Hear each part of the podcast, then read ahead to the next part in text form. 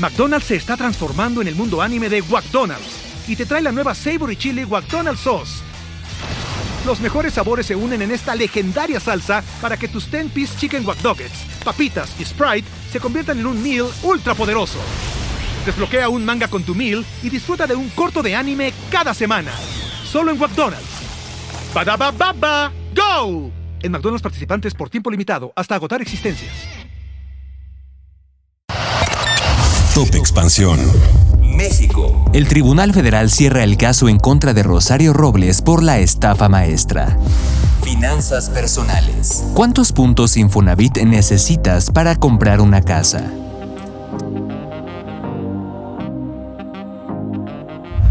Yo soy Mike Santaolalla y sean ustedes bienvenidos a este Top Expansión. Top Expansión. La Fiscalía General de la República perdió por completo el caso en contra de María del Rosario Robles Berlanga, exfuncionaria federal acusada por posibles omisiones dentro de la denominada estafa maestra. Así lo señala una investigación del periodista Arturo Ángel publicada en MX. De acuerdo con los documentos a los que tuvo acceso el periodista, el primer tribunal colegiado de apelación en materia penal del primer circuito desechó la apelación que la Fiscalía General de la República había promovido en contra de la absolución que desde febrero pasado decretó un juez federal en favor de la ex titular de la Sol y la Sedatu en el periodo de Peña Nieto. La defensa de Rosario Robles demostró que la prisión preventiva a la que se le sometió por tres años por este caso se había impuesto con irregularidades y que la conducta que se le imputaba ya no existía en el Código Penal. Tras la votación en el tribunal referido, el caso en contra de Rosario Robles fue cerrado. Recordemos que en agosto del 2022 el juez Ganter Alejandro Villar Ceballos determinó modificar la medida cautelar de Rosario Robles de prisión preventiva a presentación periódica ante la autoridad judicial, lo que le otorgó la libertad. Robles Berlanga fue acusada de ejercicio indebido del servicio público en su modalidad de omisión, pues como secretaria de Desarrollo Urbano y de Desarrollo Social habría conocido de desvíos millonarios por más de 5.073 millones de pesos, esto sin informar de ello a su superior jerárquico, el jefe del Ejecutivo Federal.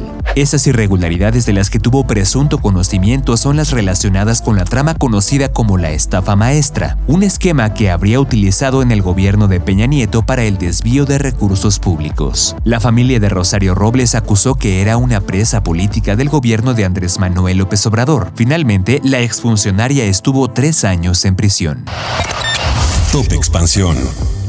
¿Quieres comprar una casa con el apoyo de Infonavit pero no sabes cuántos puntos necesitas? Aquí te decimos cuántos debes tener y cómo solicitar tu crédito para adquirir tu vivienda.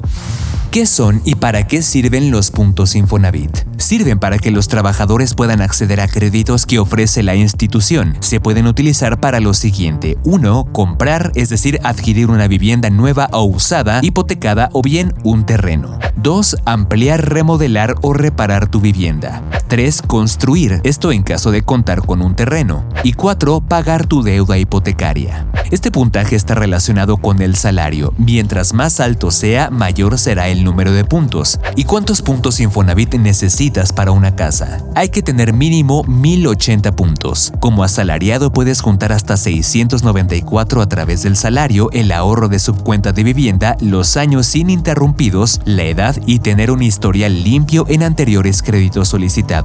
Por otro lado, si la empresa para la que trabajas cumple puntualmente con las contribuciones al Infonavit, se puede alcanzar un máximo de 566 puntos. ¿Y cómo aumentar mis puntos Infonavit. Si quieres adquirir una vivienda pero no cuentas con los puntos necesarios para solicitar un crédito, no te preocupes, existen estas formas de aumentarlos.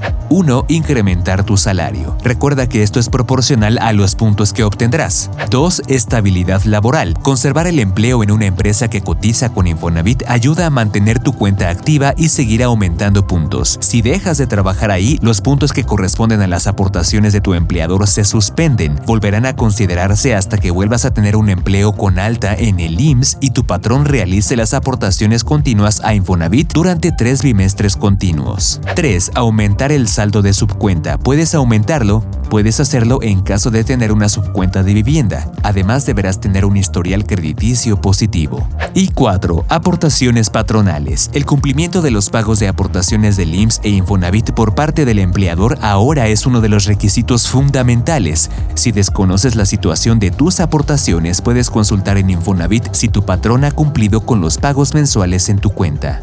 Con información de Carolina Aguilar. Top Expansión. Esto fue Top Expansión, un destilado de noticias para que continúen su día bien informados. Yo soy Mike Santaolalla y les deseo un excelente día. Recuerden que si quieren más información sobre economía, política, empresas, mercados y tecnología, siempre pueden contar con Expansión y todas sus plataformas. Hasta pronto.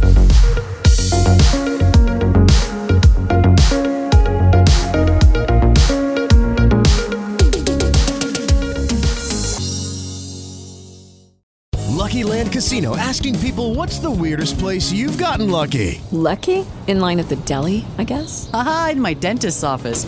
More than once, actually. Do I have to say? Yes, you do. In the car before my kids' PTA meeting. Really? Yes. Excuse me, what's the weirdest place you've gotten lucky? I never win and tell. Well, there you have it. You can get lucky anywhere playing at LuckyLandSlots.com. Play for free right now. Are you feeling lucky? No purchase necessary. Void where prohibited by law. 18 plus. Terms and conditions apply. See website for details.